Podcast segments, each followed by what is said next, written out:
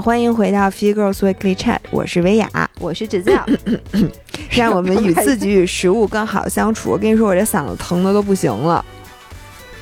先喝一口水，因为我们在录完上一期一个小时二十分钟的音频之后呢，中间花了大概二十分钟，姥姥和我在讨论我买车的事儿。然后现在我们继续给大家接着往下录。而且我跟你说，这两天北京风干物燥，而且我今天早上跑步，我吃了一肺的柳絮。哦，你知道昨天晚上那个风特别大，我们睡觉的时候是开着窗户的，半夜我就觉得我的玻璃要被刮掉了，我就起来把这个窗户都关上了。今天早上我一开窗户，那个柳絮扑了我一脸。你知道我现在觉得我嗓子眼儿里全挂的跟那疙瘩汤似的，都是那个，真的都是柳絮。然后我这整个从嘴唇到我这嗓子眼儿都是干的，特难受。主要是咱俩从西藏回来以后，经历了严重的水土不服，你知道吗？哎，我也觉得是，怎么那么难受啊？这样，我们接着上期说，上期我们其实讲了我们这次骑行印象最深刻的两个经历。那接下来的几天，其实我们还是有一些骑行，但是因为不如前两天精彩，我们在这就不一一给大家叙述。呃，我想说，我想拓的吗？不是，我觉得就是接下来几天，其实我不打算给大家讲咱们骑行的经历了，因为其实过了爬雪山那天，后面我们骑车就是很舒服，对对，对吧？就没有什么。就是我，我只是想说，第一，非常种草骑行的这个旅行方式，这个咱可以给大家讲讲。就是你觉不觉得，同样是看景，你骑车看的和开车看的完全不一样？就是后，就是同样一条路，咱们第一天是开车走的，对，第二天骑过去的，我就感觉我第一天根本没来过。是吧？就是骑行的感觉，就是你人真正的在自然里面，是一个四 D 观影的效果。肉包铁，我天！不不不，第一天肉包肉就没有，就是我的意思，就是你其实就是你是在一个。自己就是笼子里面，你去看这个世界，还是你把自己放在这个世界里面，那个感觉是完全不一样的。还有就是，人家说，因为你是骑车，呃，开车太快，跑步太慢，嗯，所以骑车的这个速度，嗯，跟看景特别匹配。是的，然后就是包括你看，我很喜欢徒步，我觉得徒步和骑车看景的区别是什么？徒步更深入，但徒步看的就少。我觉得骑车的好处是，你又把自己置身于。自然当中，但是它比跑步和徒步好的是，因为跑步和徒步，说实话，你最多跑步你能看多少？看十五公里、二十公里到头了。但是你要是骑车的话，你一天能看八十公里，甚至一百多公里的景色。对，而且徒步啊，有的时候它要求的时间比较长，因为比如徒步线路有时候跟跑步线路，呃，跟呃公路公路车的线路可能是一边长的，但是徒步你得走七天，对，骑车你可能三天或者两天你就骑完了，所以。比较省时间，然后我觉得还有一个区别，就在于那个公路车其实是比徒步更安全的，因为我那天就说，我说徒步你一旦进了一条线路，你死死也要走完，因为不然你出不来。就是它的救援是非常有限的，就比如我之前讲那个故事嘛，就是我们去那个孟克德徒步，有一些人他们那个。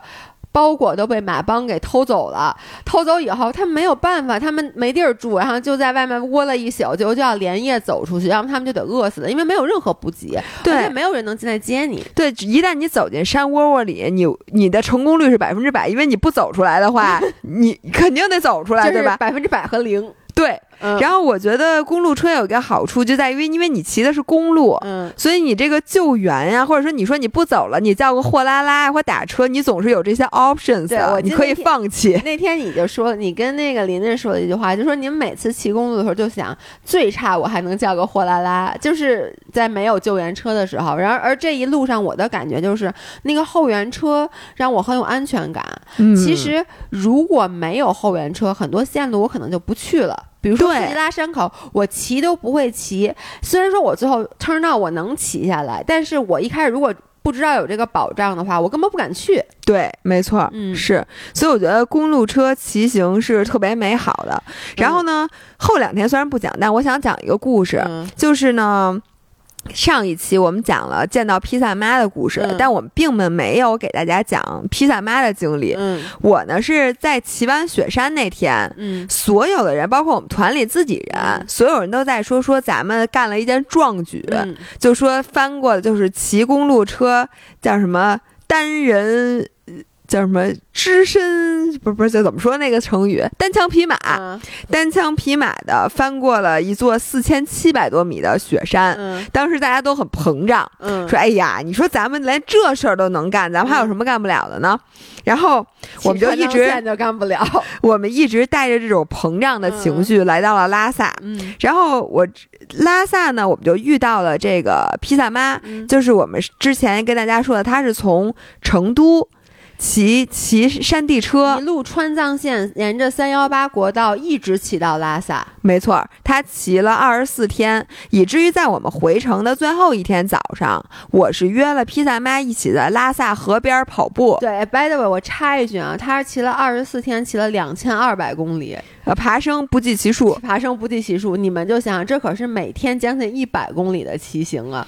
而且他之前他给咱们看那个照片儿，就是我们色吉拉山那个山，第一，这是我们唯一翻的一座雪山。嗯。第二，我们不叫翻雪山，我们只上没下。其实那天如果要下的话，所有人都得失温，所有人都不会下的，我觉得都得失温。就我不会失温，对你不会失温，但是反正也跟下够呛。我肯定不会下的，因为当时。已经天很黑了，对，而且就是你知道在下的时候，我有一个什么感觉吗？第一就是说我去，我是怎么骑上来的？嗯。第二就是说我去，下可比上危险多了。嗯。就是所以，而披萨妈那只是他翻的四座雪山当中的啊，不止四座，只是四座最大的。对，而且人家每一座都是翻，对，就是上完了还要下。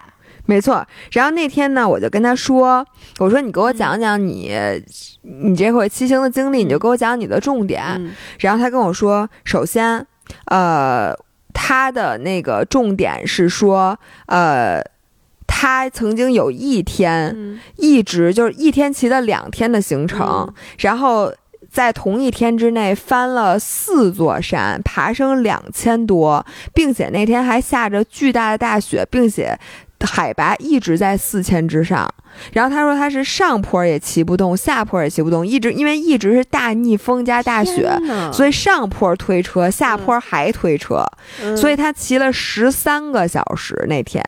就基本上就是他觉得上坡骑不动还好，下坡也骑不动，所以而且他那一天一口水没喝，一口饭没吃，因为他在那种极寒的天气下他是不渴的，他也不饿，就他只是满满的求生欲。然后他就给我讲了这个故事，他说他们那那天那个雪下到大到什么程度，就是他那个自行车他不用扶，直接那自行车能立在雪里。是他给我看了一张照片，就是那个雪有多厚，我觉得可能能到小腿。肚那么厚，你想要不然他那车不可能能立住。就是在那种雪里面，别说骑了，走都走不动。我觉得对他说他推车，他有一个朋友。他怎么推一公里推了一个小时，还是怎么着？就说就是之之难走。然后他讲完这个骑行经历，然后就说他还有一个经历，就是他说他翻同样的，咱们唯一路线重合不就色季拉山吗？他色季拉山是反着上的，咱们是正着上的嘛。他说他反爬的时候，他也赶上了冰雹，但是他赶上了冰雹是在他下坡的时候赶上了。他说他把所有的衣服都穿上，然后眼镜里什么都看不见，并且也是小。小石子儿那么大的冰雹就一路打，他们就这么一路骑。你想想，那是一种什么样的感受？就是你，就是浑，他说他浑身都在发抖。就是我这个就不懂了，就是出了我的知识和理解盲区。因为我为什么这次很开心？为什么回来我也决定买车？就是我整个这个体验是愉悦的，中间虽然有也有被虐哭，也有觉得很冷很苦，但是你知道吗？这个就是一个。点缀就有点像你那个汉堡里的酸黄瓜的感觉，就是它那个。你不要侮辱酸黄瓜，酸黄瓜难道不是在 highlight 吗？酸黄瓜，但很多人就是说，我其实我的点就是说，因为咱们都之前说，就如果你不苦的话，其实你就意识不到你的快乐或者你的幸福有多么来之不易不易，或者说有多么的好。我觉得这两天的苦，我都说了，如果没有。那个第二天就是把我虐哭的那个坡，那么接下来的那个坡我也爬不上去，嗯，然后呢，并且我也不会发现我能去做这件事儿，更不会有最后两天咱们那个算是轻松骑，嗯，然后我能骑得如此开心，嗯，其实就是因为有那个苦，但是他那个行程。我觉得简直了。就是我听他说完，而且他住的还都不特别不好。我刚要说这个，然后他给我讲了他每天骑行有多辛苦之后，我就开始想，我说这个人图什么？为什么要骑川藏？对，这个时候他跟我说，我说那你还有没有你的感悟？他说我能告诉你，其实骑车的部分是最开心的。是我每天最 looking forward，就我就期待能骑车。我听到这块我都惊呆了，因为他说其他的部分都比骑车本身还苦。因为我你们知道，我们骑车每次骑车的时候，大家骑的时候就说：“哎呦，赶紧快点骑到酒店，咱们就可以去盘酒店。”因为我们这一路一会儿我会给大家讲，我们住的基本都是松赞，全程松赞，除了第一天，除了第一天住的是希尔顿，已经算最差的了。啊。对，还有在那个墨脱那个。啊，墨脱那个就不说了，因为它没有好的嘛。对，基本上住的是松赞，所以我们每个人每天就是期盼着赶紧骑完到松赞去吃下午茶，喝拿铁，吃青稞小饼干，然后再加上去酒店住的巨好，然后什么晚上吃一顿好的，什么都是想着这个。然后我给大家讲一下披萨妈啊，大家都知道那种骑川藏，他们这个就是一个苦旅，他们基本上因为沿途第一，大家的骑山地车好像 budget 就是说很便宜的旅行，第二呢是沿途。就随便住，因为你每停的地儿太多了，所以都只能住非常差的那种小旅馆。我想知道这个是没有好的住，还是就是好多时候他他一定要停的那个地方可能没有好的，或者呢这种旅行好像我就没听说过，但是谁注册好的？对，因为你知道像我们注册好，就会出现一什么情况呢？大家有时候会为了。酒店而放弃骑车，我们就就不去了。说别骑了，赶紧去盘酒店，要不然就觉得亏钱了。我花好几千住一晚上，然后你第二天早上就走了，你就感觉特别亏嘛。是。然后他们就是没有注册好，然后他给我讲他住的有多差啊。他说他住了好几天，那个地方不是没有水就是没有电。嗯。然后没有水呢，是因为那个地方的水来自于雪山上的雪融水，所以五月份之前。的这段时间全都没有水，以至于都是旱厕所。就这个厕所已经好几个月没有过水了。大家想一下，那个厕所是一种什么？就某些人屁股上长什么化感染？对，有一个我们朋友，他说他他就在西藏，他说他去西藏做支教，然后他回来以后屁股上就就感染了，感染了，然后就特别特别严重。然后说就是因为在那边上旱厕上多了，那旱厕所里边的。排泄物已经冒冒尖儿了，别说了，别说了。对，然后反正就是那那种厕所，就更更别提洗澡了。我见着了，因为在色季拉山口，我不是那天说的，你你失温那天在色季拉山口，我爬到顶，我去上厕所，就是那个厕所，就是都冒尖儿了。后来我默默的在外面，在海拔四千七百米的雪雪山上上了野厕所，就是在在野厕所里上的，因为我真的不能接受。哦，那我也不能接受，但是幸亏我那天我我我已经没有汗液了，所以我我根本就没有。去上厕所，然后再加上有的地方连电都没有。嗯，你说这个地方要没有电，你说你住这个酒店，那不就是住了个寂寞？就你就到那儿只能往床上一躺。他还说有的酒店之脏，就是那种床上有虫子，然后他和他妈都是他妈床上有老鼠屎，他床上有大蜘蛛。你懂吗？他就说，所以每天其实就期盼着能赶紧骑上车，因为骑车至少你风景是美的，但是住那地儿让他没有任何的期待。我听完他讲这个整个故事，然后他在讲他什么的哪儿哪儿哪儿多惨，然后怎么的是这这儿也不行那儿也不行，然后他就说，我就问我说你们团里都什么人啊？他就给我讲说他们团里面一共是七个人，不是八个人，除了他。呃，比他大的只有一个六十多岁的老先生，那个老先生应该是就跟囧哥和富哥一样，就久经战场，就干过好多特别牛逼的事儿。然后其他的所有人都比他小，他二十六岁，其他的人团形成了鲜明的对比。没有，咱们咱们团最年轻三十六，人家团二十六岁已经是第二大的了，全是小朋友。然后说他们为什么要骑这个，就是因为他们。心目中有一个梦想，就是要骑这个川藏线。嗯，然后你知道吗？那天见完他之后，我久久不能平静，以至于在下午坐那个飞机的时候，就是我醒，我睡了一觉，然后醒来我就开始想，我说这叫一个什么梦想？就为什么会有人有这种梦想？图什么？对，你知道我想是什么吗？我就分析“梦想”这俩字儿。我小的时候的梦想。比如当科学家，嗯，比如说挣大钱，我能理解，因为这个梦想都非常舒服。就是你要当上科学家了以后，你是不是这个人整个就是一个不一样的？就是你的社会地位啊，或者你能为国家做贡献，就都是好的，对吧？然后你说你挣大钱什么的，当然就更好了，就是那种享福的那种梦想，我可以理解。但是呢，像这种梦想，就比如说你一定要。骑一趟川藏线，不计代价，因为你知道川藏线就很难骑。你如果它不难骑，可能你还没这梦想。或者说，有人就说，就像你说那个徒步的线路，你跟我说那叫什么线路来着？呃，那个。呃，狼塔，狼塔。然后你特地告诉我说，这个线路是中国最难的线路之一。但是呢，然后我就问这线路是不是特别好？这么难，是不是特别好看？你跟我说一点都不好看。就是也不是一点都不好，但它从好看的角度来讲，绝对不是。就和它的难度就这个线路之所以是如此艰难的，就是大家如此经典的一个一个线路，跟它好看没有关系，主要是因为难。就比如走乌孙，大家都是说，因为乌孙的景色太美了。但爬狼塔，大家都会。说，因为这是最难的，所以我要去完成它。所以，就有的人是因为这个线路苦。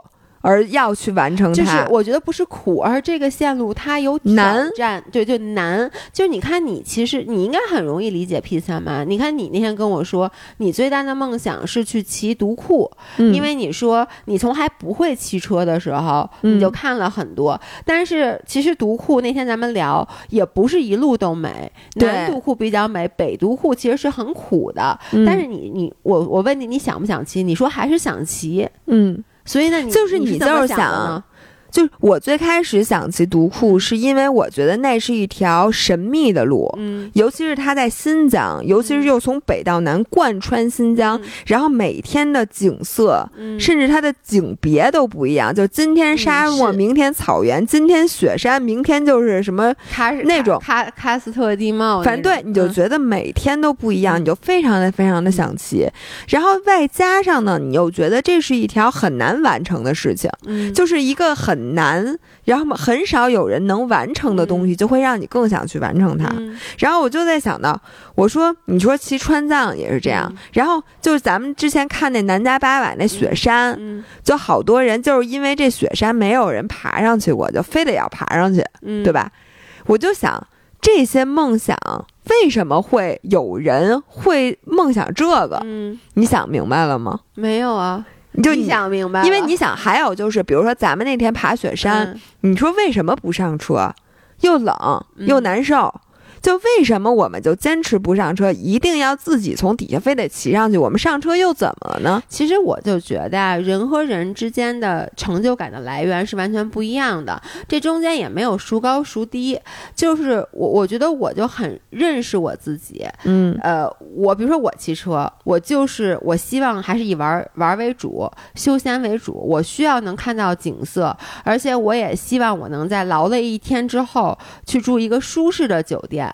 然后呢，这个就是我觉得是，是我为什么会出去骑车的原因。嗯，然后呢，披萨妈这个我其实也能理解，就是比如说，因为你自己其实你爬上雪山的时候，你不得不承认，你到后面一点都不舒服，但是你就是觉得我应该坚持，所以其实你也不是说我百分之百的。Exactly，就是是我能理解，就是 the sense of accomplishment，就是成就感或者完成一件挑战的事儿，你最后完成它之后，带给你的你的那种成就感，我是能理解的。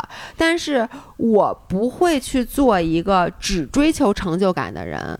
我觉得我需要有一个非常，别人说是 work life balance，其实你不觉得 work life balance 在很多时候，大家都是觉得 work 就是你在工作上面更多是成就的，就是其实是你要去出一吃一些苦，然后呢，你需要去完成一些目标，你设定一个目标，你去完成它，然后中间会遇到困难足呃种种，然后最后完成了。然后 life 其实对于大部分人来说是你的私生活，它是更加舒适的。然后一般是需要这两个结合。我觉得在这个运动方面，或者在这种旅游游玩方面。我也是 work life balance，就是我，呃，说实话，我很开心这次我爬了那座雪山，我觉得这个成就感是无与伦比的。然后你再给我一次机会，我依旧会爬。但如果你告诉我这次这这次旅行每一次骑车都是爬这样一座雪山，我就不去了。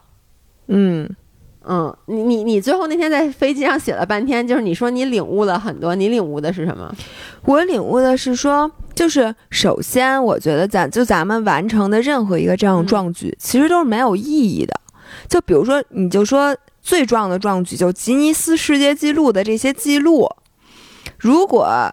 对，就是你，咱们觉得这个很了不起，但其实对这个世界来讲，它一点意义都没有。因为人，你无论跑多快，你都不是这世界上最快的，而且你永远没有汽车快，对你也没有车快，人随便骑自行车就超你了。你说你登上这雪山，那那上面那些羚羊啊，那些雪豹啊，那这说你们嘛呢？就这么有这么费劲吗？而且你想，地球。本身这东西就过于渺小，就说你这个世界纪录只是你人，而且现在这种很有限，就是说，我觉得这本身是没有意义的。但是这种没有意义的事儿，我们为什么要做？嗯，就是而且就是我真的一直在想，我为什么要坚持？就是说我在爬那个雪山，或者我在坚持任何一件事儿的时候，就我明知道自己在跟自己较劲，那我为什么要较这个劲？我心底的声音到底是什么？我在飞机上好好的想了一下，就是我等于 recall 了一下我前几天，就是这种在坚持的时候，我到底图什么？我真的觉得他给我最大的就是我为什么下次还要坚持？他给了我一个很难得的掌控感。嗯，为什么呢？是因为你就说。刚才咱们上一期里说了，说那比如何 boss，他觉得刮风啊、下雨啊这些坏天气，或者你说滑雪的人觉得这些坏天气对我来讲都不算坏天气。他心他心底的那个感受是什么？就是本来人是很脆弱的，比如说今天刮风，今天下雨，今天下下下冰雹，或者今天大晴天，对于我们人来讲是非常不可控的东西。就你觉得，哎呦，那那今天你说下雨，他也咱们说了也不算。那比如说你今天本来有一个什么计划，然后一看外面现在天下雨了，你就只能去改变自己的计划，这会让你觉得你自己非常渺小，非常脆弱。然后你比如说那其他的事情你就更控制不了了，你就会觉得你自己是一个在充满不确定的。环境当中生活的，但是，一旦你发现你可以通过控制自己的意志和身体来克服天气对你的影响，你就觉得你对生活多了一分掌控感。就比如说，我可以甭管是刮风下雨什么什么的，我想干什么，我就还是可以把这件事儿干成。这样你心里就会觉得，哎，我对命运好像多了一丝掌控。所以我觉得我爬雪山完了之后的那种成就感是什么呢？就是你感觉以后雪不雪山有没有坡对我来讲没有影响了。就我今天只要我想骑车，甭管前方是一个大平路还是一个大陡坡。我觉得我都可以掌控，只要我想骑到，我都能骑到。这个就感觉就是那种，就感觉你又多了一种能力，就是呃，对你来来，对你而而言，不确定性又少了一分。然后我就觉得这种掌控感在其他的地方很难找到。就比如说，你还想证明你自己有掌控感的，比如说，就说这钱我想赚，我就能把它赚到，但是这个太难了。或者说我在职业当中，我想成功，我就能成功，就这种基本上对咱们而言是不太可能的。或者说我想什么就不想，我不想生病就可以不生病，这很难。我觉得对于体育来讲，最大的魅力就在于你可以在这儿获得非常廉价，并且就是很容易的性价比很高的掌控感。因为体育是比较难得的，就是说只要你练，就一定进步。只要你坚持，基本上你肯定能到，对吧？就这雪山，它就搁在那儿，对吧？你只要骑，你肯定能到底儿。对，哎，我觉得这个说特别对。就包括那天骑雪山，后来我跟披萨妈就说，嗯，然后我就说，你看我从来 never 骑过车，就第一次骑坡，为什么骑到了？我说就是，我说其实所有人，因为大你们道。就我骑到了以后，所有人都在说啊，你太棒，太不了了不起了。你没看每次我都觉得挺尴尬的，因为我发现你尴尬，你不应该尴尬。不是因为我个人没有觉得这是一件很了不起的事儿，我真心的觉得就是你就苟着骑，你就是快慢的问题。嗯，当然，除非你穿特少，你被冻湿了。对，但就是说，只要你在这个比如穿的合理的情况下，有补给的情况下，没有人是爬不上那座雪山的。你有的人可能体力特别特别弱，你中间你休息无数次，你每一次你坐在车上，你休息一个小时，你甚至睡一觉，你起来你再继续爬，没有人爬不上那座雪山。你可能用了三个半小时爬上去，我用四个半小时爬上去，但是这就像你说的，只要你努力，你就是能掌控。对，然后我觉得真的在体育上获得这种感受是相对来讲容易，是的，并且直接并且便宜。就你就说，比如说现在把你隔离在家了，你想出门你就出不了门，对，你想干什么你就干不了什么。对，所以我觉得这是或，然后我就觉得掌控感，嗯。呃，对人生特别重，就是它是一种必备的情绪，你明白吗？哦天哪！你说到这儿，我有一个 epiphany，嗯，就为什么这次出去玩，让我我觉得是我有这辈子以来。我我不能说一定是玩的最好的，但是让我觉得玩完回来焕然一新的。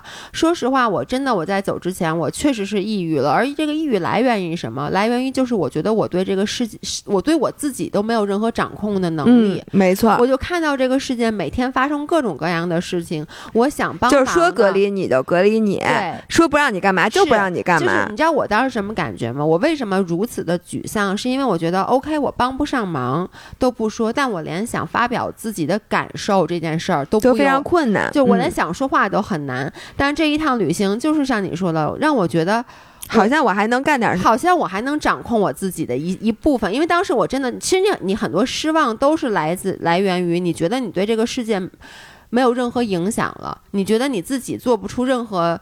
事儿了，但是这就是这次旅行让我发现，哎，你还是可以的。所以你知道我最后得出的重要结论，就很多时候就是体育不光是强身健体，它主要还健脑。它健脑的部分就是说我们夺回掌控感，因为这掌控感这仨字儿现在在这世界上太贵了。嗯，就是你在好多地儿你都获得不了，但你只有在体育当中可能还能获得一些。然后这又是咱们。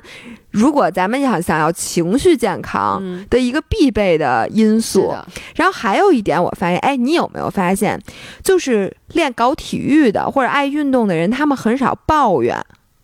就是心态都非常积极。你看咱们这次，虽然说咱们确实很幸运啊，看到了雪山，但就算我告诉你，咱们没看到雪山，每天下雨，这波人依旧很高兴。对，就你知道会说什么吗？比如说今天下大雨，他们会说：“你看咱赶上这天儿多好，多凉快。”你说要是晴空万里，咱不得把皮肤晒坏了？对，多晒这雨天儿。然后就说就得雨天儿看这个地儿，你那大太阳有什么劲啊？是不是？你就得这种阴雨。蒙蒙的地方才能赶上这个雨天儿，就你依旧会说这些，你依旧会觉得自己很幸运。然后你知道我觉得是因为什么吗？是因为咱们能把痛苦和成就感联系到一起，并且联系的非常直接。因为在体育这个行业这个领域，尤其是比如你骑公路车，只要你在经历痛苦，就说明一会儿肯定有成就。因为你想啊，你如果不痛苦。就说明你今天骑了一个特别没挑战的路，对吧？你骑完了之后，你不会有成就感。一般在你特别痛苦的时候，比如说你爬陡坡的时候，你都知道，你一会儿站在山顶的时候，那个成就感会扑掌控感扑面而来。所以，当我们在甭管经历什么痛苦的时候，你在经历痛苦的时候，你其实就会知道马上就有甜的，所以你就不会觉得痛苦是痛苦，你会觉得痛苦是成功的标志，嗯，对吧？所以你就发现。大家真的是心态特别特别好，然后我觉得这种心态是你咱们能活下去的一个非常必备的心态，因为我觉得人生其实你幸福的时候永远是少的，你中间你要不是无聊，要不是痛苦，我觉得就这两者占的时间是超过百分之七十的。其实这就是你之前说过的，因为我们人生有 A、B 面嘛。其实我觉得。爬雪山的过程，你失温的过程，然后我当时真的被虐哭的过程，就是你在 B 面短暂的待了一下，但是这个时候就因为你在 B 面待着呢，然后突然一下把你给翻过来到了 A 面的时候，你才会觉得，就是第一你看到了两个世界，第二这个时候 A 面显得尤为的可贵，就是你到了这个新的这边，但是我必须得说，你刚才你你这个分享完了吗？你还没有呢，我还有最后一点，然后我再去。点评，对，你再点评。然后你知道披萨妈和我有一点，就是我们俩，我我现在想问问你有没有这感受？披萨妈说，呃，在爬色季拉山的时候，因为正反两面都是大概有一个三十公里的爬坡之后，有一个大概一两公里的。有有点像下坡的地方，嗯，对。然后呢，接下来又是一个继续上坡。他说他在下坡的时候，他大声的去感谢了这座山，说谢谢你让我下坡。然后我跟他说，我说我跟你一模一样。我说我真的就是正爬色季拉山的时候，你记得咱们是先是一个三十公里绵延不绝的上坡，然后有一小段平路甚至下坡。你知道我真是站起来一边松着我的屁股和大腿，一边我真的大喊。我就喊我说谢谢你，我说谢谢你让我有下坡，我说特别特别特别感谢你，我说我现在好多了，我说我一会儿我能上坡了，我说我特别特别感谢你，怎么知道我特别累，我再爬不动了，就是我真的站起来大声的感谢这个下坡，然后我们俩当当我们俩发现我们俩真的都是站起来高喊说谢谢下坡的时候，我真的觉得就我们俩的心态好到爆棚。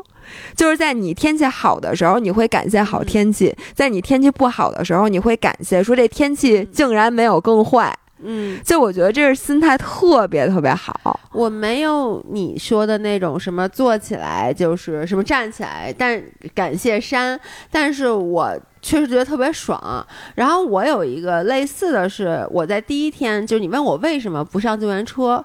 就是当时都已经快就爬那第一个特别大的坡的时候，就是第一天嘛。然后我记得当时你还跟我说，你说你觉得你没有，你万万没有想到，你以为我一定是坐着救援车上去的，因为你说你爬那个坡的时候都觉得这是一个很难爬的坡。对，我当时其实心态是什么呢？我当时爬的时候，其实我已经没有心情去看任何的风景了。嗯，但是我脑海里一直是刚才咱们看见的南迦巴瓦。嗯，然后我当时就觉得。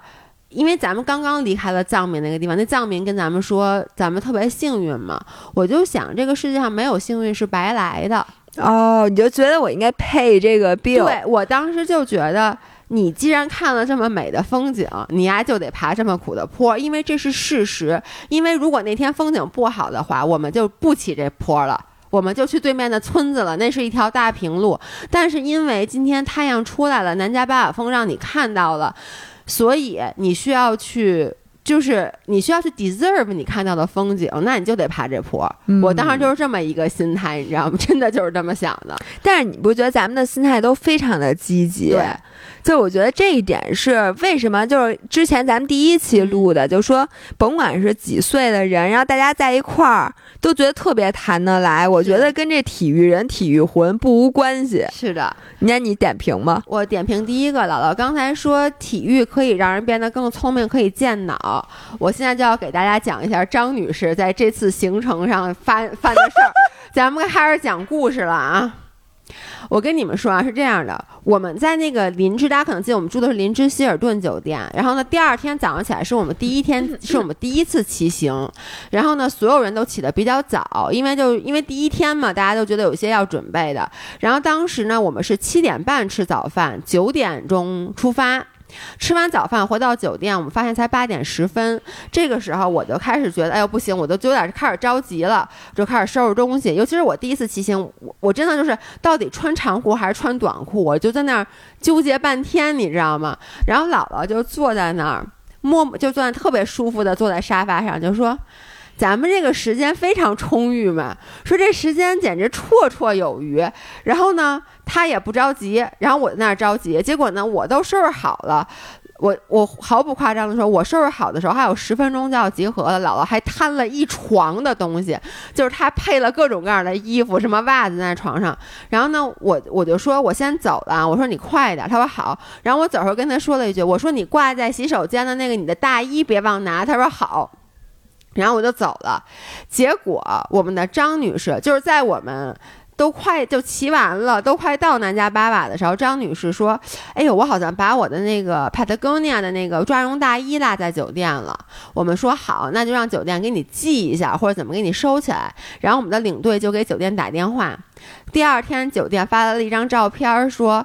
呃，说张女士可能在房间里还遗落了其他东西，然后那张照片里有她的你有什么你自己说一下吧。Patagonia 的呃抓绒衣，然后呢，我那个 Sweaty Betty 的羊绒裤子，然后 Allbirds 的一件背心儿，还有爱马仕的，就我特意上从之前的酒店。抠抠下来留在是一套洗漱用品啊，还有一根我的充电线。哎，然后你知道我当时就是说，我说张女士，第一。你说时间非常充裕，这是第一。第二，你这哪儿像是离开一个酒店忘在那儿的东西？你感觉你根本就没 走，感觉你晚上还要回去。不是，所以在第二个酒店和第三个酒店，然后你跟我说你可别落东西。我的原话是，我觉得我没什么可落的，该落的都已经落在希尔顿了。是的，然后呢，结果后来我们就到了墨脱。大家知道墨脱，我跟你说，这次我们俩真的是特别特别幸运。去之前，我们俩。知你知道要去墨脱吗？我知道，但我根本不知道墨脱是哪。我完全不知道墨脱，我完全不知道我们要去墨脱。然后我去之前，他们让我办边防证，我一会儿我讲这故事啊，我就办了边防证了。但是我压根儿不知道这边防证是干嘛的。然后我们到了以后，我才知道我们要去墨脱。墨脱是中国最后一个通公路的县城，它是二零一三年才开始才通了公路，但是一开始那个公路其实只能走大车，小车根本走不了。二零一七年。墨脱才可以，就是小车才能进，就它那底盘低一点的车才能进，所以它 literally 就是能就开就怎么开对对外开放没有几年，在之前你想去墨脱需要走一个四天的徒步，就是需要我们记得我刚刚说那个多雄拉隧道吗？如果你一开始是没有通公路之前，你需要翻过那座山，穿过无人区和蚂蟥区才能到墨脱。那蚂蟥区真的听完吓死我了，就是说那个那个水里面。全是蚂蟥，你只要就稍微被那蚂蟥吸上，你就吸你的血。然后，所以就之前，呃，很多人在去墨脱的路上就丧命了。墨脱是一个非常非常难去的，就是一个与世隔绝的，并且它是边境，它挨着印度。对，所以就是我们从来都没有，我我压根儿就没有想过。我之前知道墨脱是一个。就是莲花秘境是莲花秘境，并且它是，比如你在小红书上查，它是徒步者的终极目标。嗯，但是我压根儿就不知道我们这次要去，所以呢，我我先讲啊姥姥的故事，就是我们到了墨脱以后，我当天晚上跟姥姥说，我说老伴儿，我说你把东西丢在墨脱，咱可就再也拿不回来了，你走时候一定要收拾好。他说没问题，你放心吧，我肯定好好检查。然后第二天我们都要离开墨脱了，我们第二天早上先在墨脱骑车嘛，在下。爬山的路上，我接到一电话，电话跟我说：“侯女士，您有一根充电线落在了酒店房间。”我一想，我充电线肯定没落。我说：“哦，我没落。”这时候张女士在在后面说：“ 哦，我的，主要是我，我先是把自己的充电线，充电线是我的，我先把自己的充电线第一天晚上就落在了林芝希尔顿，然后呢，又把姥爷借给我的充电线又落在了墨脱，然后之后我还差点把那个充电线落在了。拉萨的那个拉萨的素餐，反正我就跟充电线，我们 we do get along，你知道吗？你就一直在丢东西，但是呢，我也没有资格说姥姥是为什么。接下来我要给大家讲我边防证的事儿。如果在我们跑步群里，都应该知道，在某一天，老爷突然在每一个群里发了一条消息，我给你形容一下，是一开始那个。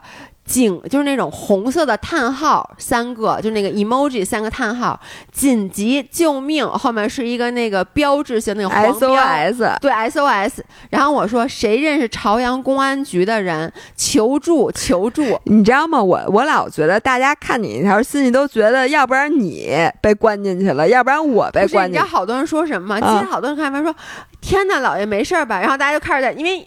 我发完那条消息，咱不又去忙忙那个事儿吗？嗯。然后好多人在群里看，发现我没声，就开始讨论，就是说，好多人就觉得，因为在西藏，大家就觉得这地儿非常恐怖，就觉得我把别人打了，我被抓到局子里了。然后，然后为什么要找朝阳分局呢？反正各种就都觉得是我被抓起来了。然后后来呢，我才或者我被抓起来了。没有没有，没有人猜你被抓起来，都猜的是我被抓起来了。可能因为你被抓起来的可能性比较小。那为什么我发这条信息呢？是这样的，我们当时走之前，我跟你说，我跟这边防证，你给大家好好讲讲边防证的，你跟他咋有仇？边防证的故事是这样的：这个边防证，姥姥告诉我要办哈，我就一直拖。我们是周五的飞机，我一直拖到周四才去办。当然了，我也周三才决定走的。然后呢，我在周四去办的时候呢，先是我当时信誓旦旦的去，我觉得那公安局里一定有照相的地儿。嗯。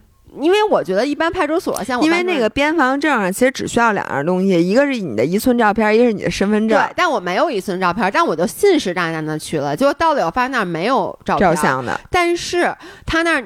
是五点半关门，当时已经五点十分了，你知道吗？然后人家就给我指说旁边的那个街道里面有一个什么柯达可以照，我真的是一路狂奔过去的。然后照完照片，我回到那个公安局的时候是五点二十七分，人家五点半关门，你知道吗？然后那人就说你赶紧的，然后那人但是那人也特别好，我我你整个公安局一个人都没有，你知道吗？就给我办了，办了以后呢，我就出来，出来呢。因为我停那个车，公安局门口是一条单行线，并且两边都停满了车，然后他再往前走就是死胡同了。于是我就得掉头，结果我你不知道那是死胡同，我不知道那是死胡同，我以为我前面能开出去，结果到前面发现死胡同，我只能在胡同口掉头。然后那地上，我给大家形容一下，你们知道就那种，呃，就是。水泥墩子，然后一般上面比如插一个铁的杆儿，就是那种栏杆儿那种的，那个墩子啊是焊在地上的，但它又很矮，然后完全是在我的视觉盲区之内。于是我在掉头的过程中，我往前开的时候，它正好就是在两个轱辘中间，所以我就开进去了。但是你在里面不是就得各种。那个倒方向盘上，你不是要要掉头吗？结果在我倒车的时候，它就正好卡在了我的两个轱辘中间，卡在了底盘上，而且它的高度还跟底盘差不多，是吗？比底盘高一点点。于是我就，所以你等于那车就被架起来了。对，有一点，然后就开的时候咔啦咔啦的。于是呢，我一开始还下去看。我说我以为我撞墙了，就后来发现没有撞。我检查了四周，发现没有撞。我又上去开，就听到那声音更大了，就听见咣当一声。等于同学们，我给大家翻译一下啊，就是在老爷的车的两个轱辘中间卡了一块大石头，那个台儿呢比他的底盘还高一点，等于。你明白，它就卡住了。我就等于用那个用那个底那个石头把底盘就刮掉了一块儿，我就把那底盘捡起来搁后备箱了。不是，它真的是掉下来，掉了一块儿。对，就是底盘上掉下来一大块板子，一块大概这么大方的板子，我就捡起来搁在后备箱了。然后这个时候我就给老员工打电话，但老员工在开会，然后我就开始打救援，救援也不接。后来我在点评上找了一个就是救援私人救援的，然后人家让我给发照片过去，好像跟我说说你这没办法，说因为你这玩意儿是焊在地上的，我如果过去说一般把车抬起来，我们能给你挪走，但你这我也挪不走。我说那怎么办？他说你只能就压过去就。升倒过去，说，然后我说那我底盘怎么说？他说那你没办法，他说你把底盘就甭要了。于是我就升倒过去了。然后其实我倒过去哈，你知道吗？那底盘就掉了三分之一，它就耷拉在地上。但是我当时着急回家，于是我就一路开，我都没一点感觉都没有。不是。你真敢开，你不怕那底盘全掉下来，你那发动机直接就掉地上了。我当时因为天已经黑了，然后呢，我又有点着急，我就真的就觉得，因为咱们第二天就要走，然后我行李也没收拾，反正就各种事儿，然后我当时整个人就一团糟，你知道吗？然后我就开回家了，开回家，然后第二天晚上老爷公送我的时候，从地库往上开。我给大家讲啊。那个这是第一天，他就告诉我他底盘掉了。他说他底啊，他说他底盘刮掉了一块儿。你知道当时我理解是什么吗？我的理解是你那底盘掉了一块漆。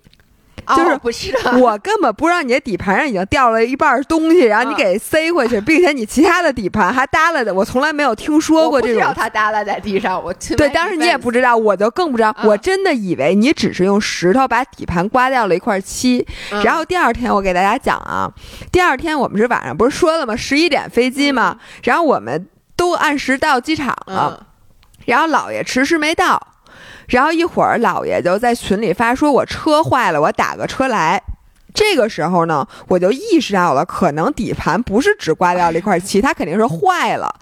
后来等姥爷在半个小时以后赶到机场的时候，他跟我说，他的底盘整个全掉下来了。就是，对，就是因为你知道吗？就我们开的时候吧。就是一开始因为是开着音乐就听不出来，但因为你知道那底盘正好在我这个副驾座底下，然后我就跟老爷公说：“我说我觉得这个有声。”老爷公说：“没声。”结果一会儿把音乐一关，就见咔啦啦啦啦啦啦，就是你那底盘一直耷拉在地上，滑着地就在往前。那他什么时候就这车就彻底开不了了呢？没有，然后后来就发现了以后，其实就出了我们小区没多久嘛。然后呢，我。老员工说：“我下来看一眼。”结果一看，好家伙，那底盘整个就耷拉在地上，一直这个时候你就打车了。对，我就打车了。我真的觉得你们俩干这事儿太绝了。为什么呢？就是一般人这车有很小很小的剐蹭，他都会下来检查一下。就是你那天晚上到家之后，你竟然都没有说你下车之后先看看那 那底盘长啥样了。然后第二，你你竟然就你的底盘上都能捡出一块东西扔在后备箱了，你第二天竟然还能让张涵开着这辆车去送你去机场？我想请问你是怎么想的？想省钱，但现在打车不贵。不是，那你都知道那底盘上掉了一块东西，那东西肯定有用，对吧？不是，它不可能是。不，我觉得底盘掉了不影响。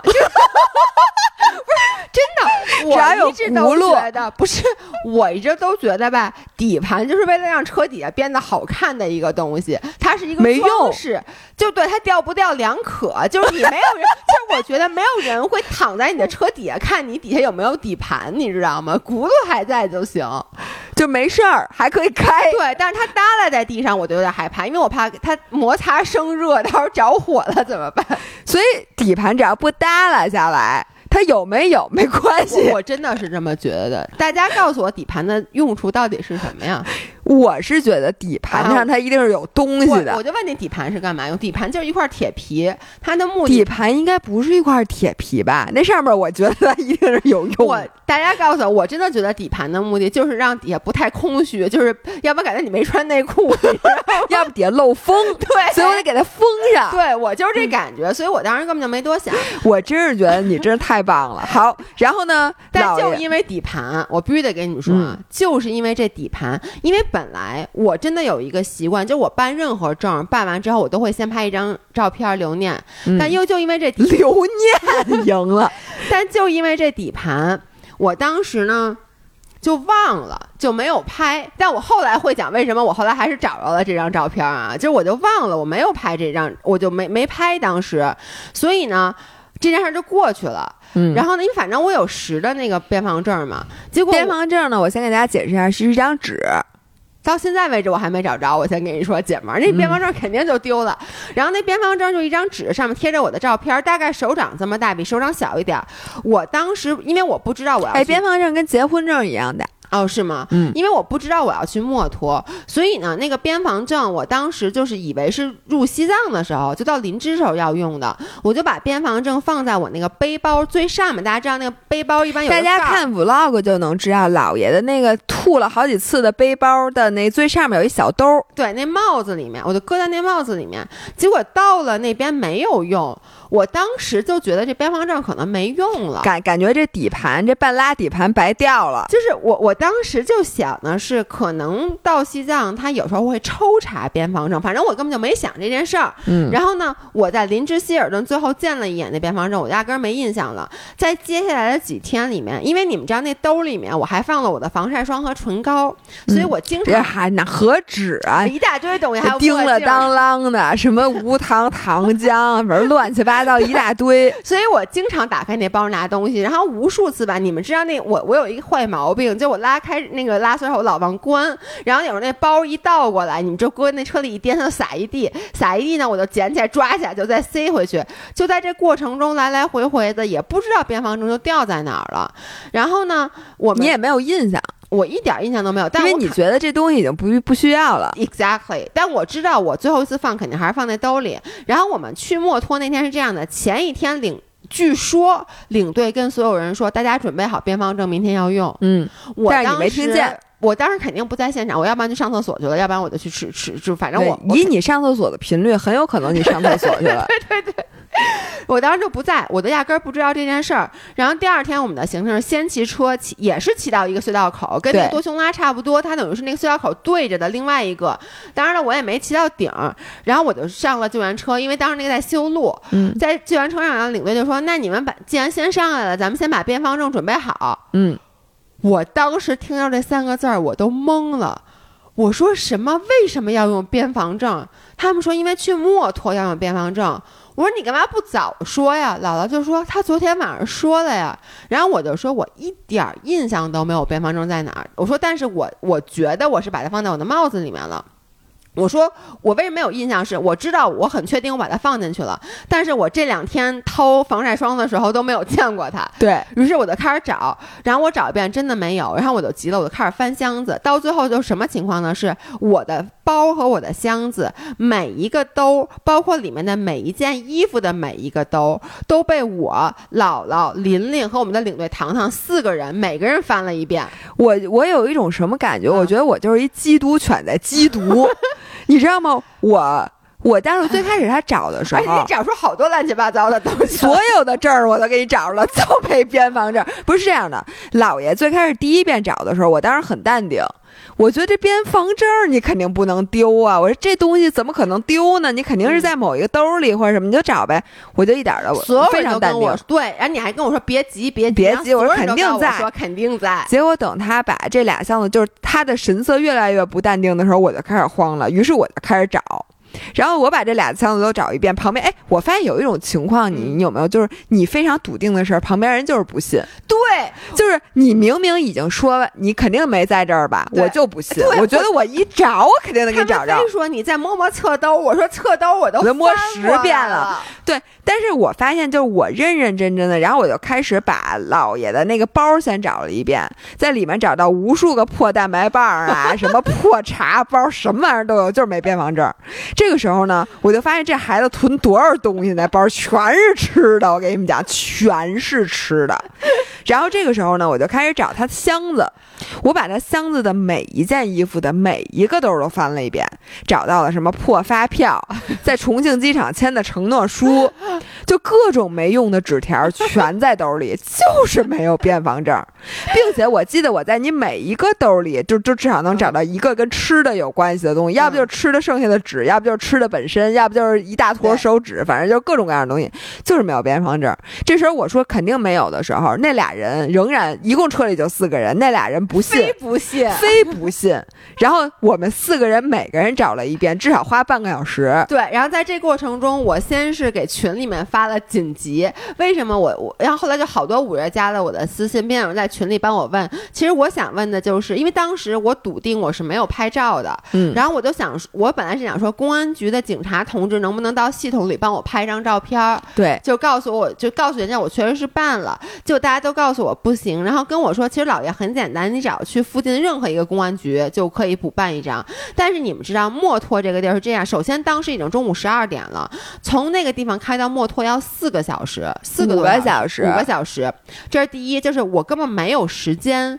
因为我们当时在山顶上，我们根本没有时间开下去，还去找一个公安局。那你知道就在波密，那都不知道公安局在哪。对。第二就是墨脱是单进双出，嗯，就是我们都没有说今天不进去。如果我们今天不进去，明天进不了，得后天。但是就是墨脱那条公路是单日子只能往墨脱方向走，双日子只能从墨脱往这边走。因为它是一个单行线，就它没法，对，它为了没法错车，没法错车，所以呢。然后全车的全团人都在等。对，然后全我当时真的很着急，然后呢，所以我就是一个是给公安局打电话，姥姥就在给公安局打电话，姥姥在不停的给公安局打电话，那个电话从未 never 打通。对，然后我在干什么呢？我给我们之前住过的所有酒店打电话，问他们有没有捡到边防证，如果捡到就可以拍一张。因为我觉得边防证这东西，人家捡到，人家一定不会给你扔了的。对，然后呢，琳琳也是在帮我就是咨询各种朋友，然后当时我已经就说，我说那我不去了。当当时我就笃定我绝对去不了了。然后我就想，那怎么办？那我现在肯定应该骑车就回酒店，但是我就得骑一段一段特别破的路。其实骑车什么都没什么，但是我骑车不能带着行李。对，那你说我到酒店我啥都就是你的行李在车上，然后然而你人去不了了，你只能和一个车单枪匹马骑回波密的酒店，就非常惨，而且很晚了那会儿，所以我还挺紧张的。结果特别巧，这个时候。要感谢老爷公，因为老爷公那天拿着我的边防证，然后他 somehow 他拍了一张照片，我真的就完全没有想到，然后结果他居然拍了一张照片，所以就是大家已经等了很久的时候，我们终于有了一张照片，然后才去的。然后我就觉得我没有资格说姥姥是为什么，因为他这一路虽然丢了好多好多东西，我跟你们讲啊。真的在波密那天，我在厕所里面正上厕所呢，他非要进来，为什么？因为他要洗杯子。他说我要用这杯子去接咖啡，我就说咱俩还没有那么熟，他非要洗，然后洗完了以后他就走了。他说那我去吃早饭了。结果我上完厕所出来，发现他一开门就看见杯子搁在那桌子上。对，就是我是要去吃早饭的时候用这杯子接咖啡，结果我洗完了之后就直接把那杯子搁门口，然后我就去吃饭了。哎，不过我我也干过好多这种这种事儿，就比如我我要出门，我想哎我做一杯咖啡拿着，然后做完咖啡搁在门口那玄关柜上。然后人就走了，然后晚上回来咖啡也不能喝了。对，然后和就是他，你再接着讲。但是我丢那个东西，他丢了吧，他也就丢了。对对对。但是你这边防证，哎，所以在这里我给大家一个 tips，大家不管不管办任何证件，任何证件，尤其是这种纸质的、没有电子版的东西，一定要拍照，而且拍照一般是好使的。呃，你再不好使，你总比没有强吧？对对。所以我觉得这个简直太重要了。所以我们就一路带动。第一，你反驳了我第一点，反驳了半个小时。然后呢？没没有，我我不记得你第二点说什么了。因为我接下来其实还有一些，就是咱们快速的再讲十分钟，把这条这这次咱们出去玩几个小故事 highlight highlight 给讲了。一个就是咱俩丢东西的故事，我觉得非常经典。第二个故事你肯定都忘了，但是我给记在本上了。就是这块我我要问大家一个问题了。我们住在波密的那个松赞酒店，特别特别美。然后呢，我们那浴缸外面就是雪山，就是一片美景。但是它那个浴缸呢，就只有一个。然后姥姥就说今天要泡个澡，但当时已经快天黑了。其实我也挺想泡澡的，因为泡澡，因为你晚上泡澡就没有意义，就什么都看不见了。对。然后姥姥就放洗脚水，让洗脚水。我就说那好吧，那你先泡，我说晚上我再泡。然后姥姥特别惊讶的看着我说啊，咱俩不一起泡啊？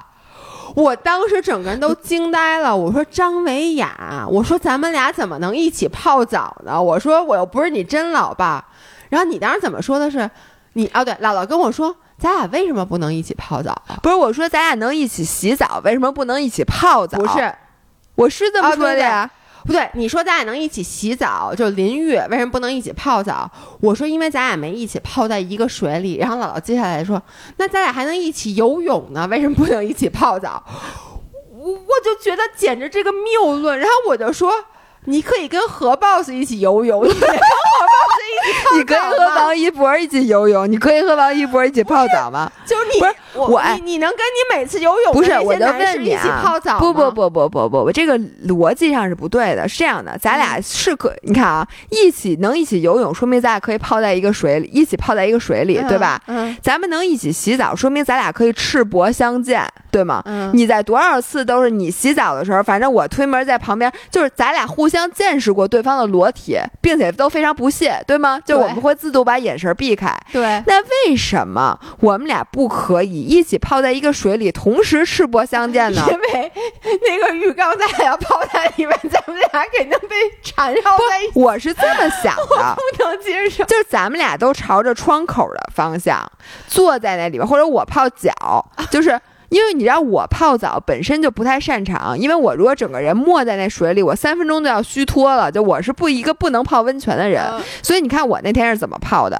我是屁股坐在台上，然后整个腿在那浴缸里，这样我还可以面对雪山。那你要说，你说你，如果你问我说，咱俩能不能一起泡脚？你问我说，老伴儿，我能不能在你的洗澡水里面洗个脚？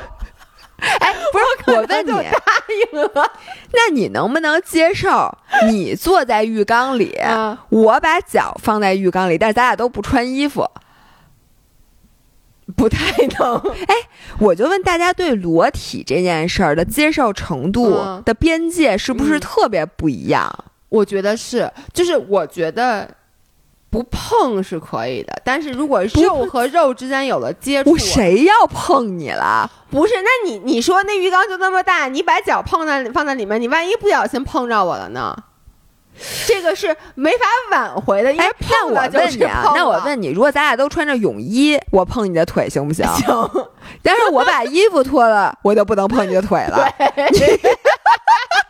不是，哎，我想我我想请问，就我是一个对这方面非常非常无所无所谓的人，我真知道。你都要提出跟我一起泡澡了，我我当时我能说，这是我这辈子听过最 ridiculous 的话。不但你告诉我，比如说在日本，大家都是那种裸体的温泉，那都是女的，你下不下去？它是温泉，它不是浴缸，就那不是一样吗？不是温泉就怎么水热点就行？不是，我觉得温泉就很大，就还是没有肢体接触。你说，我就问你在日本泡温泉那些人，女的不不是裸着？对呀，不是。但是你就告诉我这两件事，比如说裸体你也可以接受，裸着其实穿泳衣你也能接受，那这俩搁在一块儿怎么就不能接受？我问你，就不行？这就跟我去奥地利那次，我不讲过吗？我在奥地利泡温泉把我给吓坏了。怎么了？我去奥地利那个滑雪，然后我一我到了那儿以后，我发现我们那酒店下面有一个桑拿房，就可以蒸桑拿泡温泉啊！我巨高兴，然后呢，我就下去了。然后下去以后，我发现我我一打开门，我当时就吓晕了。就是我一打开门，有一男的甩着大屌就出来了，我当时就以为我开错门了。后来发现奥地利的那个。就是男女共浴，就是他们真的就是一个德国也那样小浴缸，而他们洗澡也是男女在一起洗淋浴啊。我说的是。就是不是叠着，在他们的那个温泉，就是男女都是裸体共泡。嗯，我我我真的不太能这个，我也不能接受。你知道我去德国出差的时候，那个德国同事特别坏，他老要邀请我们去那种地方，但是我们都被我都被我们拒绝了。你们都知道是吗？因为我第一次真的不知道，而且我不是说了吗？因为我已经走进去了，我就为了避免尴尬，我还不能马上走。哦，那你昨天穿衣服了吗？是这样的，我是穿着泳衣进去的，我是整个里面所有人穿。那那其实是不不不应该的，就你是那个没最没素质的。对，我是没素质，但是我也不想马上走，马上走好像显得我就是那个什么。但我不说了吗？最让我震惊的是，就是还有一个女的，然后她那个都怀孕八个月，就挺着肚子，然后就在里面，然后旁边就她都是陌生的男的，然后就直接下去坐她旁边，我都想听那位女士把周围的男生打走，因为那个浴那个挺。挤了，但是他们对我，所以我就想问大家的边界，比如说你跟你的那个好朋友，呃，在一块儿，就比如说你你在那儿洗澡，你很介意别人就进直接进这屋吗？对，就是因为现在那种就是浴室，基本都是那洗澡是一个单独的淋浴间，但它那门是透明的。然后这边可能是洗手池，那边厕所也是一个单独的门。那大家能不能接受？比如说你在洗澡的时候，你的那个闺蜜在外面，比如说刷牙，但能不能接受你在那个上厕所的时候，呃，比如那上厕所那门一般是磨砂的啊，就能不能接？你上厕所的时候能不能接受他在刷牙？我现在不是慢慢变好了吗？哦，对，因为姥爷原来是不允许我进那个厕所的。对，不是我其实没有不允许，我就说我去用公共厕所嘛，我去酒店外面去上厕所。但现在我也能接受我在里面上厕所，你在外面刷牙了。我觉得这就是因为咱们俩最近经常密集的出去旅行。对，但你能不能接受？比如说，就是因为那个人洗澡是裸体，对吧？那你在外面。呃，你如果穿着衣服，你能不能接受？就你能不能接受？或者你你是洗澡的那个人，你能不能接受？你是外面这个人，你能不能接受？那你又能不能接受他在里面洗澡不穿衣服？你刷牙的时候也没穿衣服，这又是下一个档次。反正就挺尴尬的。你能不能？然后还有就能你能不能接受两个人并排洗澡？因为你知道，比如说咱俩去一个公共的地方游泳，嗯，游完泳之后，他那个淋浴都是俩人，就是一个有的时候是转着圈的，然后都没有帘儿。大家一起洗澡一边聊天，这你能不能接受？我会觉得很尴尬，是吗？对我一般这种情况下，我就想闷头洗，洗完赶紧走。哎，你为什么觉得？我能说我特喜欢，我也不是特喜欢，就是我一点儿都不尴尬。就是你知道，我们每次上游泳课，上完了之后，他洗澡的地方啊，是一个屋子，那屋子里面有一二三四五，大概六个喷头，然后就是左边俩，上面俩就是它是一个 corner，你知道吧？然后大家都是一起下课，所以自然是一起洗澡。然后就大家一般会这儿一个人，那儿一个人，就三个人同时洗澡，然后互完全没有聊，互相都看着，而且我们会看着对方一边。搓澡一不是一边洗澡一边聊天儿，就是因为大家都是你明白，他就你很难不聊天儿。因为我觉得我很奇怪，就是我一方面很开放，就是其实只要让我穿着内裤穿着胸罩，我就是完就能走到大这个世界的任何一个角落。Exactly，就我就觉得我一点都不尴尬。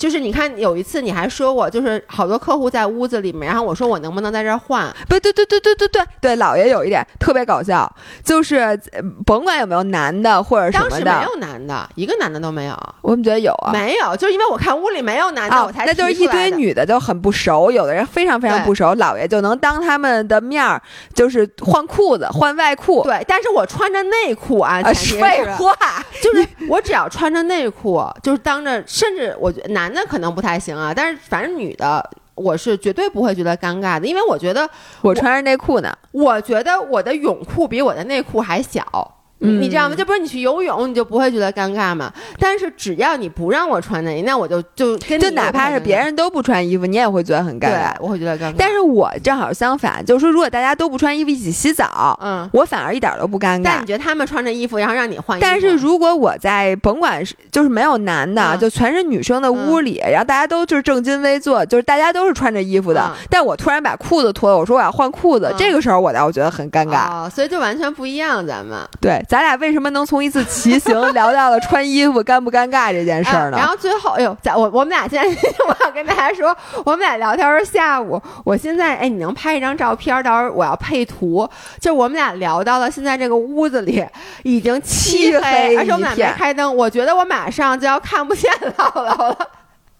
哇塞，我的手机都需要延时才能拍出照片了，你们知道吗？然后我最后我想说的一个故事，其实不是一个故事，也有有点像感悟，是一个点，而且我想把它用来作为这期音频的题目。我可算收尾了，我嗓子已经不行了，就是关于骑坡这件事儿，我们后来骑了这些坡，然后在最后到呃倒数第二天的晚饭的时候，就说到。就我们说到了姥姥想去骑独库这件事儿啊，然后独库是一个特别苦的，它是每天要骑一百多公里，恨不得每天都一两千爬升。对，每天都两千爬升。对，然后就特别特别苦。然后呢，我就在旁边说：“我说有没有那种不是坡的呀？”然后这时候囧哥就是我们骑最快的那个人，他就说了一句：“他说你们知道吗？”你们骑到最后会变成什么样的心态？就是没有坡是痛苦的。嗯，我当时说您能再说一遍吗？我刚才可能没听清楚。他说没有坡你会觉得很痛苦。我真的我想了半天就没想明白。我说你能给我举个例子吗？他就说我们一起去骑独库，上次有一个上海的哥们儿说，因为大家都知道上海是没有山的，就在上海的骑友特别羡慕北京的骑友，就可以骑什么那个妙峰山呀什么的，所以他那个上海的骑友，他们一起去骑独库，他们第一天就骑了一个特别高的打板。然后他们骑到了以后，晚上就是还一起喝酒。然后第二天早上起来，凌晨四点，那个哥们儿起了，凌晨四点又反爬了那个打板。就他先去骑了一个那个打板，骑回来以后八点多再跟大家一起出发。他说，因为上海人那个上海的骑友就觉得。这坡，天呐！这骑一个少一个呀！我赶紧得骑，因为回上海就又没坡可骑了。对，所以就是他就是真的很享受骑坡的那种感觉。然后在囧哥说完这个话之后，我和姥姥就就讨论，姥姥就问我说：“你有没有我真的觉得骑坡是？”你想骑的，然后我说我倒从来没有觉得没有坡是痛苦的，但是我能够理解是，就包括我虐哭那天，我骑那么难受的那个坡，在骑完了之后，骑完了以后啊，你有一种，唉，就那种松懈下来的感觉，嗯，然后我的。这对这个坡的喜欢是那种生理上的，就我感觉有点像做完高强度间歇有氧，嗯，就你身体里分泌了好多多巴胺，或者说像你游完泳以后那个特别舒适的感觉。包括我之前一直在说，就说是什么驱使我每天还去运动？是比如说游泳。我游的时候其实还是挺累的，游泳也挺无聊的。但每次游完泳身子特别舒服，嗯，然后我就告诉自己，你记住现在这个感觉，就是你每一次游完泳，你的奖励是现在这个感觉，它会让你下一次再去游泳。所以那天，包括后来骑坡的时候，我也是，就包括咱们后来在墨脱，其实也是有坡的，嗯。然后我后来越骑越比之前骑的有力或者带劲，就是因为我就。越来越知道，当你骑完一个坡之后，那种奖励的舒服的感觉。嗯，我觉得你有一点特别智慧，嗯，就是说你会告诉自己，我记住什么样的感觉，不要记住什么样的感觉。这不就是好伤疤忘了疼吗？不，但是我觉得你是有有意识的去干这件事情。对，就我觉得好多运动，就有的时候我为什么要说说，比如说我今天我不会让自己那么痛苦，因为我特别怕自己经过这次以后，我记住我一想到这件事儿就全是这痛苦的感觉。姥姥在这次整个过程，她老跟我说，她说别自逼自己，把自己逼退坑了。对，因为真的很容易退坑，尤其是像骑车，真的有好多好多人，就最开始一路骑行猛如虎，然后就一想到骑，因为他会不停逼自己，就是我今天骑一百公里，明天就得骑一百五，后天就骑二百，今天爬升一千，明天就一千五，后天就两千。对。你这样不停的逼自己进步，最后你就是一想到骑车，哎呦太累了，太痛苦了，所以你把这个记忆留在你心里，那你下回就跟你知道我有时候会什么样吗？就比如说。呃，今天风特别大，风沙特别大，然后我跑步，或者今天特别特别热，我跑完步之后特难受，就我跑的特别痛苦，我会今天晚上特别舒服的时候，我再跑一公里。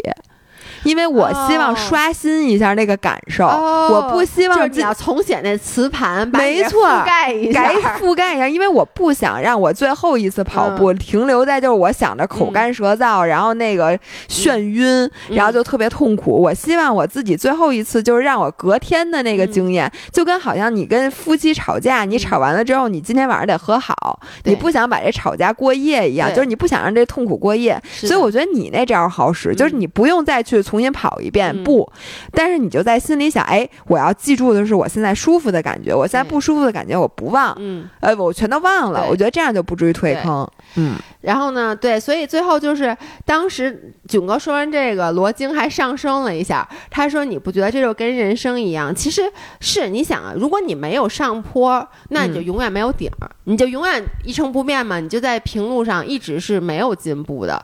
所以就有的时候人生是需要上坡，就像你之前说的，就是你你和 P 三妈也有一种感觉，就是有时候那个痛苦，最后你知你在经历痛苦的时候，你其实就知道甜的快来了。但我觉得其实不是。痛苦告诉你甜的快来了，而是你在你知道你这个痛苦是因为你在走上坡，而走上坡一定会到达一个顶点。对，这是我刚才说的。我说就是运动能让你把痛苦和成就感联系起来，这样你其实就不怕痛苦了。是的，你有点还 looking forward to 那个痛苦，因为你知道痛苦之后一定有甜头。是的，对我觉得这个上升的非常恰到好处。其实还有很多我想聊的没有聊，我觉得咱们下一期咱们还是可以掺杂。就比如我。不是下一期难道不是聊聊咱们囤货的故事吗？聊，但是你知道，就是这几个人的点评啊，我其实还是想说，因为我觉得从每一个人他们的骑行方式，你能够得到很多人生的智慧。就你能够看人看，就是每一个人就不一样。